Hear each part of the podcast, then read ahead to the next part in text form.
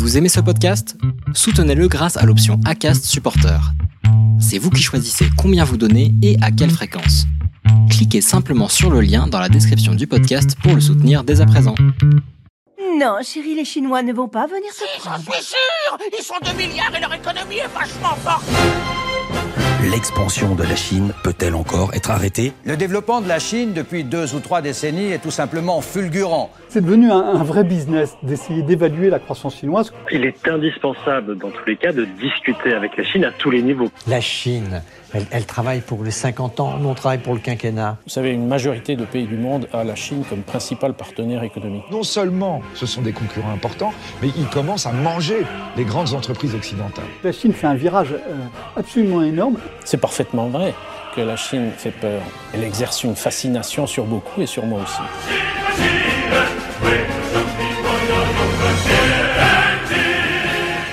Et au cœur de ce premier épisode, la reprise économique en Chine, tous les secteurs sont en train de redémarrer plus ou moins vite avec un repli de euh, après un repli de, la croissance chinoise. Le PIB de la Chine a reculé au premier trimestre de 6,8% selon Pékin. Mais alors faut-il s'attendre à un rebond rapide? On en parle avec Jean-François Dimiglio, le président de l'Asia Centre. Bonjour Jean-François. Bonjour Erwan. L'Asia Centre, euh, une équipe de chercheurs et, d'experts de l'Asie, et donc notamment de la Chine. Euh, Vous faites de la veille sur l'économie chinoise. Euh, C'est ce qui va nous, intéresser avec vous, Jean-François Dimiglio. Euh, La Chine s'est presque arrêtée pendant plusieurs semaines avec l'épidémie de Covid-19 et avec euh, le confinement. Euh, L'économie chinoise a enregistré un repli historique et en même temps, euh, on a plusieurs fois pu constater que c'est après des, crises de ce type que la Chine se renforce. Euh, C'est par exemple en 2003, suite à l'épidémie du SRAS, un autre coronavirus, et bien que la Chine devient une puissance numérique majeure. Euh, Est-ce que c'est un bon indicateur sur ce qui va se passer maintenant, Jean-François Dimeglio Alors le parallèle est à la fois intéressant, il est extrêmement utile, il n'est probablement pas suffisant, mais effectivement déjà le parallèle est important parce que euh, quoi qu'il arrive sur les doutes que l'on va formuler quant à l'histoire que la Chine nous a racontée à propos de ce nouveau coronavirus, celui de 2019, le Covid-19, quoi qu'on pense de l'histoire qui a été racontée, euh, ça aussi on le commentera, la réalité, c'est que la gestion plutôt malencontreuse du SRAS en 2003 a bénéficié à la Chine au titre de l'expérience qu'elle en a tirée. Donc la prévention, euh, le confinement, euh, l'attention qui a été portée aux tests, la préparation aussi, le stockage de masques, certainement tout ça, c'est l'enfant, si j'ose dire, euh, du SRAS 2003. Euh, L'autre point, bien sûr, avant de parler du numérique, qu'il faut bien distinguer, c'est qu'en 2003, la Chine n'est pas encore la deuxième puissance économique mondiale. Donc l'impact que le SRAS de 2003 a sur le reste du monde et par conséquent aussi sur les exportations chinoises et par conséquent sur le PIB chinois n'est pas du tout le même que celui que le Covid-19 a sur l'économie chinoise à travers ses exportations. Ce que vous indiquez à propos du numérique, c'est important bien sûr à deux niveaux.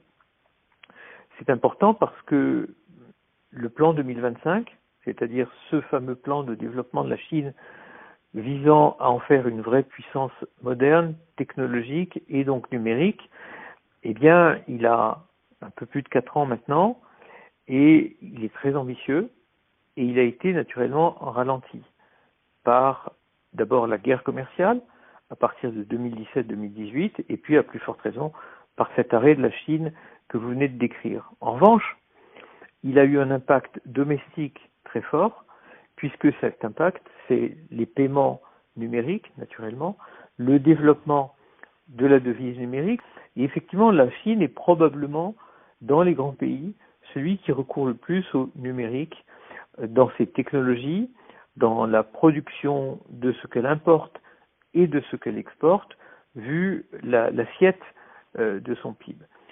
Ce qu'on voit enfin, c'est que les exportations chinoises sont restées fortes en direction de l'Asie du Sud-Est.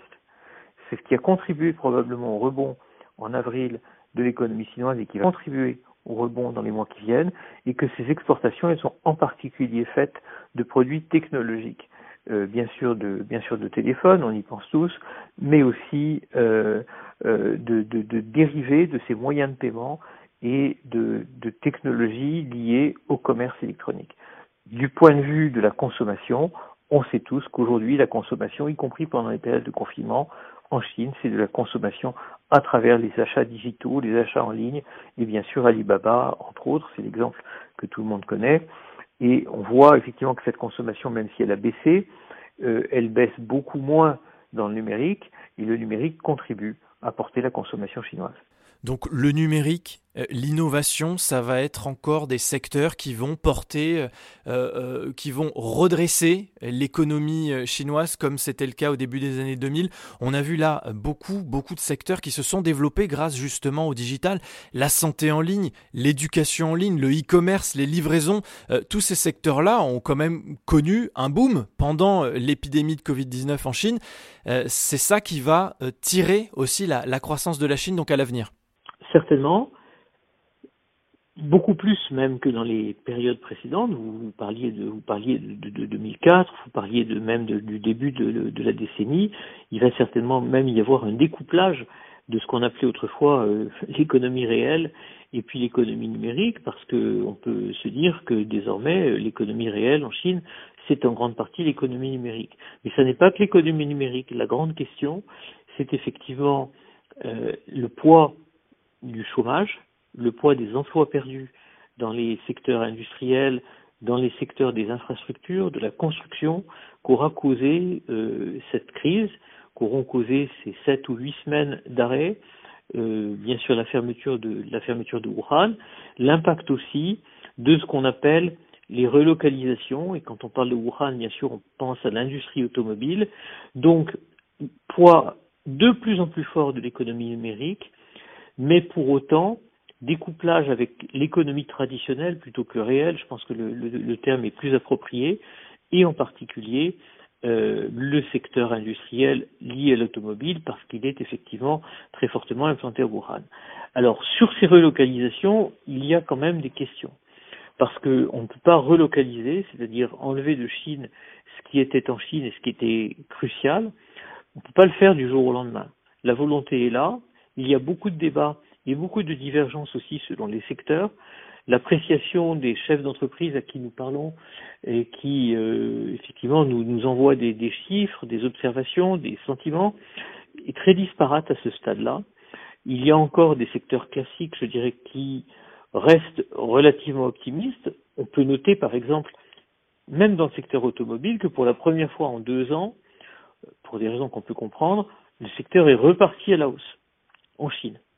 C'est-à-dire que ce secteur qui progressivement, depuis les 22 millions de véhicules à peu près qu'on avait réussi à vendre en 2017, déclinait, déclinait, déclinait, eh il repart à la hausse. Alors il y a un effet de rattrapage, mais pas seulement. Il y a aussi des secteurs qui vont effectivement connaître un très fort sous-emploi, des pertes d'emplois, et ça, effectivement, ça va accentuer le découplage entre le numérique et l'industriel. Vous, vous parlez de la relocalisation, Jean-François Dimiglio. Est-ce qu'il n'y a pas pour la Chine euh, le risque qu'un certain nombre de ses partenaires étrangers se détournent d'elle Certaines industries euh, en Europe, aux États-Unis, euh, ont commencé à subir des conséquences économiques alors même que l'épidémie touchait à ce moment-là uniquement la Chine. Est-ce que ça, ça ne va pas faire réfléchir? Alors il y a clairement eu un choc à plusieurs niveaux. Il y a eu un choc surtout politique, je dirais, c'est-à-dire que les, grands dirigeants s'accommodaient d'une certaine façon de l'accommodement qu'on avait avec la Chine, c'est-à-dire que on, se disait que on ne pouvait pas faire l'économie de la Chine, on ne pouvait pas faire l'économie de bonnes relations commerciales avec la Chine. Donc c'est toute l'histoire, bien sûr, des voyages de Madame Merkel euh, en Chine. C'est aussi l'histoire de nos voyages présidentiels en Chine. Et puis euh, la volonté de, reporter au maximum ce choc qui est arrivé d'un coup, à un moment où on s'y attendait pas, de réaliser que tout ça avait conduit à une énorme dépendance. Cette dépendance, elle est indéniable, elle est indéniable dans certains de, de secteurs industriels qui ont pratiquement tous leurs sous-traitants en Chine, et surtout dans le secteur pharmaceutique. Et là, il va y avoir des révisions. Euh, ça fait un moment qu'on parle de diversification. Vous savez, même dans des articles académiques, depuis quelques années, on n'arrête pas de parler de la diversification difficile, comment euh, dépondérer, si j'ose dire, ou sous-pondérer la dépendance à un seul centre de sous-traitance comme la Chine avait tendance à le devenir. Ça va forcément arriver, ça c'est le versant politique, et puis il y a le versant industriel aussi, parce que, comme vous l'avez très bien dit, alors même que l'Occident n'était pas encore touché par la maladie, eh bien le simple fait que les usines de sous-traitance en Chine se soient arrêtées, le fait aussi que la logistique, c'est-à-dire que à part les trains, les bateaux en particulier, et puis très vite aussi les avions cargo, qui souvent sont des avions qui transportent à la fois des passagers et du cargo, que tous ces moyens logistiques aient été ralentis, tout ça, ça a eu un impact. Donc un impact dans la fabrication, un impact dans le transport, qui s'est fait sentir avant même que la maladie se propage en Occident. Donc tout ça, c'est plus le niveau politique, c'est le niveau vraiment opérationnel. Et dans beaucoup d'états-majors, on travaille d'arrache-pied maintenant pour savoir comment échapper à cette dépendance. Les plus réalistes, et très curieusement, euh, les Américains en font partie, nous disent dans les chambres de commerce, bah, vous savez, on veut bien le faire, mais euh, ça ne va pas arriver tout de suite. Et si on le fait, dans un premier temps, ce sera aussi des délocalisations vers l'Asie du Sud-Est. On ne va pas immédiatement relocaliser dans les pays dont M. Trump, par exemple, pourrait rêver, c'est-à-dire les, centres névralgiques de, la vie politique, des, grands pôles politiques mondiaux, parce que les coûts euh, seraient extrêmement élevés, et puis surtout le temps qu'il faudrait pour relocaliser serait très long. Euh, autre chose qu'on a vu euh, ces, derniers jours, la Chine qui annonce le lancement d'une fusée, par exemple, ça aussi c'est une démonstration de force et la manière pour la Chine de dire non, cette crise sanitaire, cette crise économique ne va pas nous arrêter Oui, il y a beaucoup de façons de la part de la Chine euh, de, dire ça. Elle en a besoin. Elle en a besoin parce que il ne faut pas nier que son, image est écornée. On n'a pas fini de, compter les points euh, que la Chine euh, aura perdus stratégiquement, politiquement et puis je dirais culturellement au sens large. Donc on a bien vu des gestes, des gestes forts. Des gestes liés à ce qu'on appelle les routes de la soie sanitaire, c'est-à-dire l'exportation de masques par exemple, la démonstration aussi qui est répétée sans cesse, y compris par nos interlocuteurs occidentaux qui sont légitimement impressionnés par la gestion de la crise, la répétition que finalement euh, un certain nombre d'éléments de bonne discipline et de bon comportement en Chine euh, ont fait la différence. Donc ça, c'est une façon pour la Chine d'affirmer qu'elle continue, d'affirmer qu'elle a toujours vocation à être leader, et puis comme vous le dites, des démonstrations particulièrement spectaculaires euh, dans le spatial, avec une petite remarque quand même, c'est que le spatial, c'est pas tout à fait l'économie réelle. Le spatial, c'est quelque chose qui est très connecté à des sujets stratégiques, y compris militaires, et que au plus bas euh, des problèmes de l'Union soviétique, souvenez-vous, on envoyait encore des fusées, et euh, rappelez-vous, c'est encore de Baïkonour qui est maintenant au Kazakhstan que des fusées partent alors même que l'Union soviétique n'existe plus et que la puissance industrielle russe a considérablement décliné. C'est un secteur protégé, c'est un secteur extrêmement important, donc c'est de bonne guerre, si j'ose dire, et sans jeu de mots, de mettre en avant le lancement d'une fusée, euh, c'est très bien. On avait fait aussi, vous vous souvenez, au début 2018, beaucoup de battages autour de l'atterrissage sur la face cachée de la Lune euh, d'un observateur euh, chinois. Hein, donc, euh, c'était quelque chose que personne d'autre n'avait fait. C'est un instrument de propagande extrêmement fort, mais il va en falloir beaucoup pour compenser les points que la Chine a perdus. Ces points que la Chine a perdus, bien sûr, ça n'est pas dans la gestion de la crise, c'est dans la communication, c'est dans les questions qu'on peut se poser sur la connexion entre la communication de cette crise et la chaîne de commandement, mais aussi sur le lien entre la communication de cette crise avec les enjeux de la négociation commerciale avec les États-Unis, et bien sûr, ça ouvre la boîte de Pandore de la relation Chine-US, euh, qui est par définition pétrie d'ambiguïté. Euh, je, me souviens aussi, euh, Jean-François Dimiglio, qu'au début de l'année, donc c'était au mois de février, quand tout ça a commencé, qu'on a commencé à, parler de, de, ce virus inconnu, et que ça partait de Chine, on s'est dit, mais ça va être une catastrophe pour la Chine.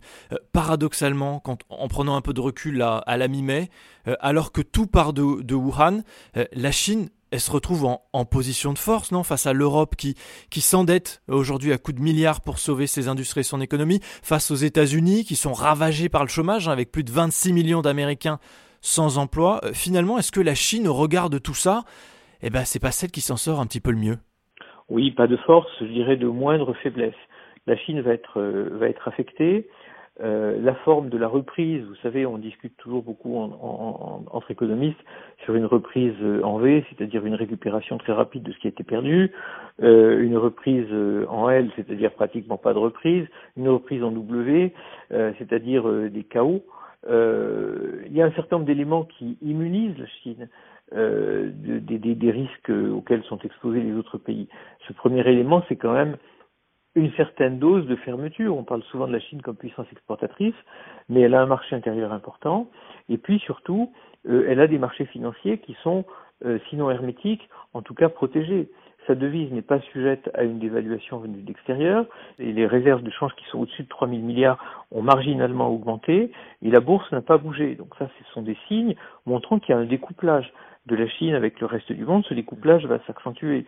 Donc, quand on dit elle va sortir plus forte, moi je dirais elle va sortir moins faible que les autres, et effectivement, euh, avec euh, cette baisse que vous avez indiquée euh, au premier trimestre, on peut néanmoins avoir un vague espoir d'une croissance marginalement positive. Imaginez si on a une croissance positive sur l'année 2020, on aura une énorme différence avec des pays occidentaux dont la Chine pourrait dire bah, ils sont tous dans le rouge, ils sont à moins 7, moins 10, moins 12%, même si en 2021 ils récupèrent 6-7% et encore un petit peu plus en, en, 2022. Alors n'oublions pas quand même, bien sûr on parle de la Chine aujourd'hui, la Chine est en Asie, euh, il y a des pays qui sont plus agiles du fait de leur taille aussi et du fait aussi de leur appartenance à une sphère asiatique euh, qui n'est pas tout à fait différente des comportements chinois.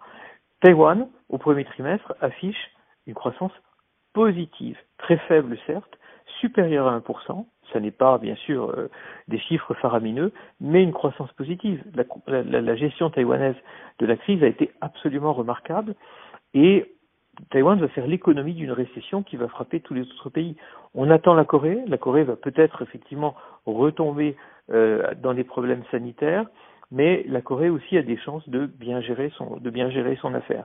Donc la Chine n'est pas tout à fait une exception, mais il est clair que par rapport à l'Occident, il va y avoir un énorme découplage en termes de croissance l'Occident. On parlait du désastre économique qui est en train de, connaître euh, les, États-Unis avec un, un, taux de chômage euh, historique. Euh, puisqu'on n'a pas aussi la protection de l'emploi qu'on peut avoir dans, dans certains pays européens. On pense notamment à la France, bien sûr, avec la mise en place du chômage partiel.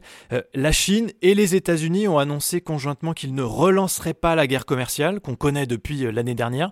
ça aussi, c'est un paramètre indispensable pour la santé économique de la, de la Chine dans les prochains mois? Très important parce que on, parle de découplage.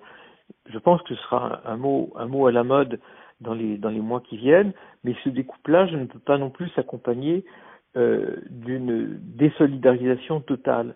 Les deux, hémisphères, si je veux dire, restent énormément dépendants l'un de l'autre. Euh, vous avez vu qu'il y avait eu un coup de téléphone, de nouveau, de Liu He, donc le vice-premier ministre, celui qui a négocié l'accord commercial avec Steve Mnuchin, donc euh, aux États-Unis, l'un de ses homologues. Il a eu lieu il y a deux jours, et donc ça, ça montre qu'effectivement, euh, il y aura un certain nombre d'éléments qui vont au moins sauver la façade de cet accord commercial. Trump, de son côté, a dit qu'il ne renonçait pas à utiliser l'arme commerciale si jamais les choses se gâtaient. Après, on a eu des, des mots très très forts, encore une fois sur lesquels Trump est revenu, sur euh, un déni de remboursement euh, des, bons du Trésor américain euh, achetés par la Chine. Techniquement, c'est pratiquement impossible. Ça générerait d'ailleurs un défaut des États-Unis. Donc cette dépendance est là pour durer. On peut même se demander si à un moment cette dépendance n'est pas une cogestion du monde. Ça, c'est pour les États-Unis euh, et l'Europe dans tout ça. Est-ce que ces rapports avec la Chine vont être modifiés avec cette crise? On a un revirement clair des messages qui sont envoyés par les leaders européens. Ça faisait des années, effectivement, qu'un certain nombre d'observateurs de la Chine mettaient en garde euh, les dirigeants européens, aussi bien en Allemagne qu'en France en particulier, contre le double discours. Ce double discours, c'était celui qui consistait à faire des voyages de représentants de commerce, pour parler de façon un peu vulgaire, quand on allait en Chine, et puis de camper sur des positions, comme par exemple le refus de la, de la clause d'économie de marché euh, par les pays européens, que la Chine s'attendait à se voir octroyer quasiment automatiquement.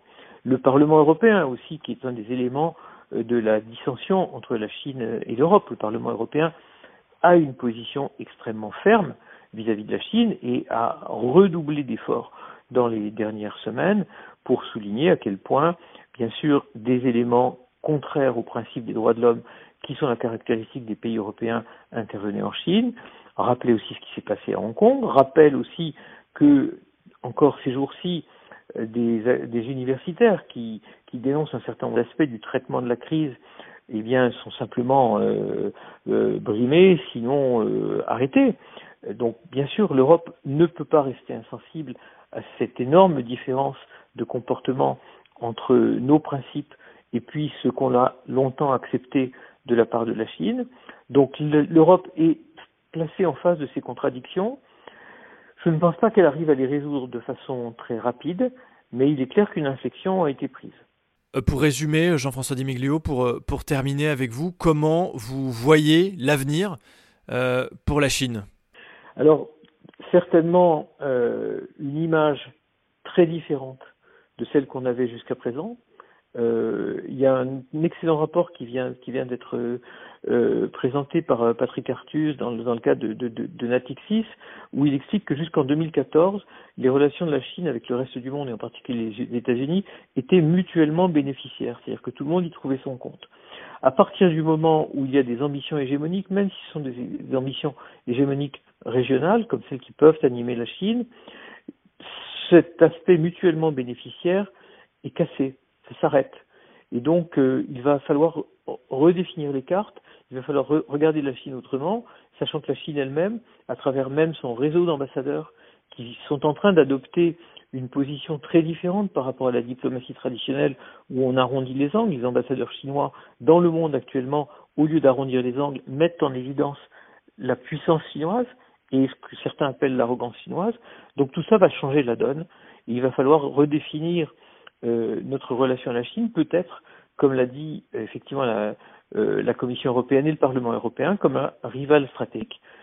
Donc, une nouvelle relation dont on ne connaît pas encore bien les contours, parce que cette dépendance va continuer à exister, et les affirmations réciproques dans chacun des camps vont se faire beaucoup plus tendues et beaucoup plus délimitées. Merci beaucoup, Jean-François Di Meglio. Merci, Johan. Président de l'Asia Centre, pour votre analyse que vous avez partagée avec nous dans Chine Tonic.